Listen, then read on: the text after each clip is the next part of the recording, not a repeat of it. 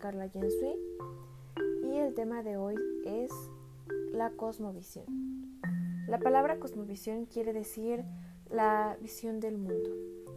Esto es la perspectiva, concepto o la representación mental que una determinada persona o cultura se forma de la realidad. Por lo tanto, una cosmovisión va a ofrecer un marco de referencia para poder interpretar la realidad, el cual va a contener las creencias, perspectivas, nociones, imágenes y conceptos. Como de suponer tal representación del mundo responde al contexto particular en el cual se inserta a las personas así una determinada cosmovisión, va a poder responder un tiempo y espacios específicos.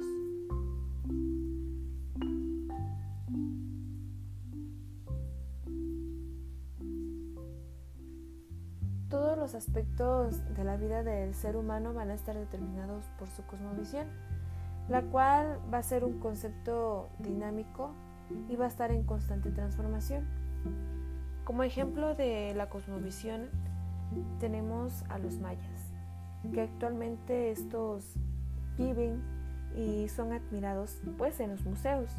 Son nuestros contemporáneos y tienen una historia milenaria que ha vivido muchos cambios a lo largo del tiempo.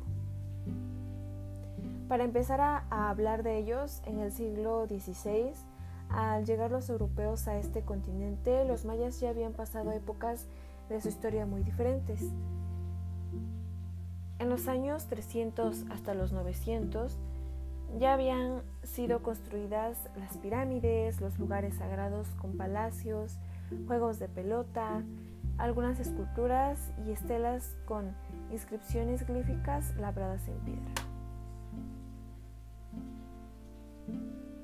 Como ejemplo tenemos a los tojolabales, que, bueno, haciendo un pequeño comentario de ellos, estos vivían acasillados en fincas. Con el cardenismo estos comenzaron a fundarse los primeros ejidos, en especial entre ellos los mayas. En algunos casos se le dotaron de tierras nacionales y en otros recibieron las tierras de las fincas. Incluso en casos determinados se incluyó el casco de la finca con la casa grande. Los mayas no son elitistas y tampoco quieren vivir en casas de élites. Siguen manteniendo esta opción hasta hoy. Entonces, en su gran mayoría, los mayas son agricultores si tienen tierras para labrarlas asunto que en Guatemala a menudo es problemático porque muchos mayas guatemaltecos no poseen tierras y por tanto estos se ven obligados a dedicarse a las artesanías textiles y a otros oficios o profesiones.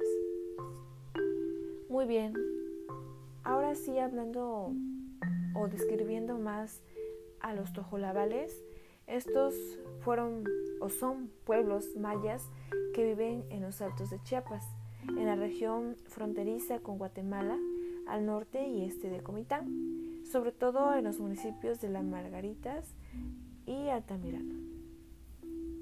Bueno, los tojolabales son campesinos. Estos cultivan el maíz, que representan su alimento básico. Si les va bien aparte del maíz en forma de tortilla y pozol, comen frijoles, chiles y también beben café. Estos son los alimentos básicos del diario, así que son, digamos, vegetarianos. Raras veces durante el año se comen una carne, tampoco toman leche. El ganado que ellos tienen representa el ahorro que se puede utilizar en caso de emergencias. Entonces, aquí viendo estos casos, podemos decir que la cosmovisión quiere decir la manera de ver el mundo y se refiere a una manera determinada de percibir la realidad. Para hablar de cosmovisión maya se debe presuponer que no es la única, sino que es distinta. Por ejemplo, la de occidental. Si todo el mundo tuviera la misma cosmovisión, la particularidad de esta no sería tema para nadie porque pues no existiría. En el caso de una cosmovisión única, las variantes serían aberraciones patológicas, como por ejemplo el datonismo.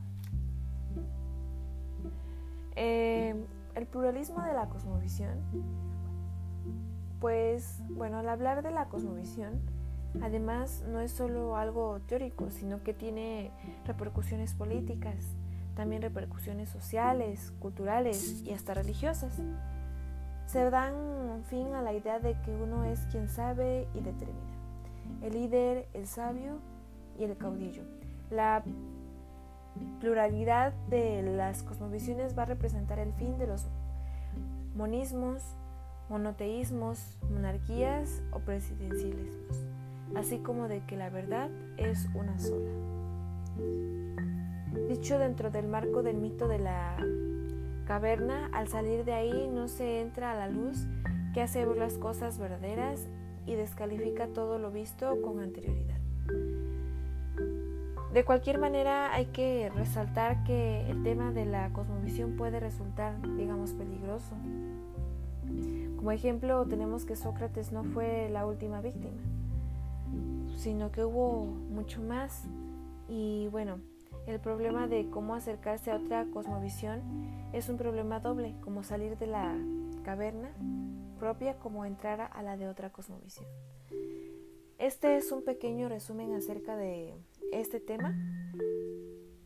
Espero que hayan podido comprender lo más importante y que haya sido de ayuda. Ha sido todo por mi parte. Muchísimas gracias.